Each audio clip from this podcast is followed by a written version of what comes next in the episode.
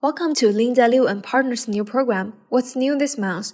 Here you will find the news and trends happened in the last month in the IP field in China. Patent RMB 130 million involved. Amperex sues Cosmax.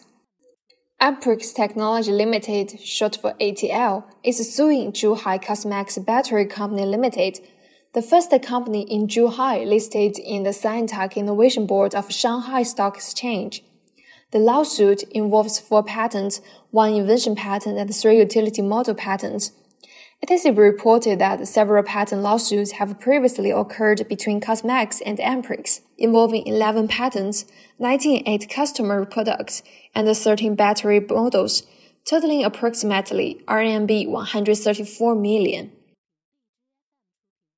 Trademark China's largest packaged drinking water supplier, Nongfu Spring, successfully opposed the trademark Nongfu Tian Recently, the decision of disapproval of registration of trademark number 4526-8822, Nongfu Youdian is published.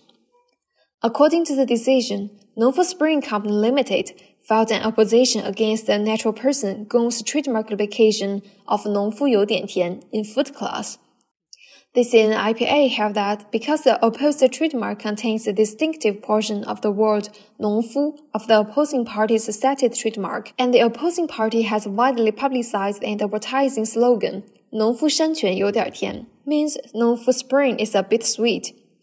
The trademarks of the two parties have constituted similar trademarks used on similar goods and thus disapproved the registration of the trademark number 45268822 Nongfu under the trademark law.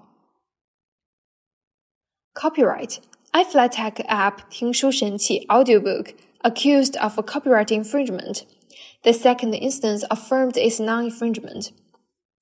The app 听书神器 Audiobook, developed by iFlytek, can synthesize the voice of online works for users to listen to in real time as per the request.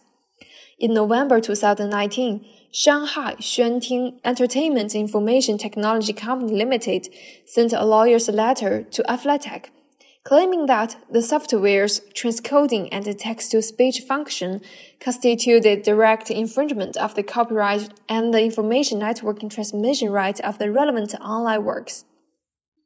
Recently, the Hefei Intermediate Court ruled in the second trial that transcoding is a neutral technology, and the app Tingshu Shenqi audiobook does not store or duplicate the content. Users trigger transcoding and obtain transcoded content, which cannot be used by other users at the same time or reused. Thus, the second trial upheld the first instance decision made by the Primary People's Court of Hefei High-Tech Industrial Development Zone and affirmed that the app Tingshu Shenqi audiobook does not constitute infringement.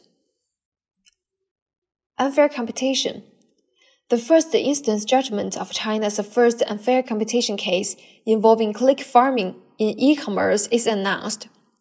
Waiwan compensates Baidu RMB 2.05 million. The first instance judgment of China's first unfair competition case involving manual click farming platform interference with the search engine algorithm is announced, ruling the defendant, Shenzhen Waiwan Technology Limited Company, to make an announcement in the newspaper to eliminate the ill effect and to compensate the plaintiff Beijing Baidu Network Communication Technology Limited Company economic losses of RMB 2 million and the reasonable expenses of RMB 50,000. Political related. RCEP comes into force. IP is ready. The Regional Comprehensive Economic Partnership RCEP entered into force on January 1st. The Regional Comprehensive Economic Partnership RCEP entered into force on January 1st, 2022 for 10 countries Brunei, Cambodia, Laos, Singapore, Thailand, Vietnam, China, Japan, New Zealand, and Australia, and on February 1st for South Korea.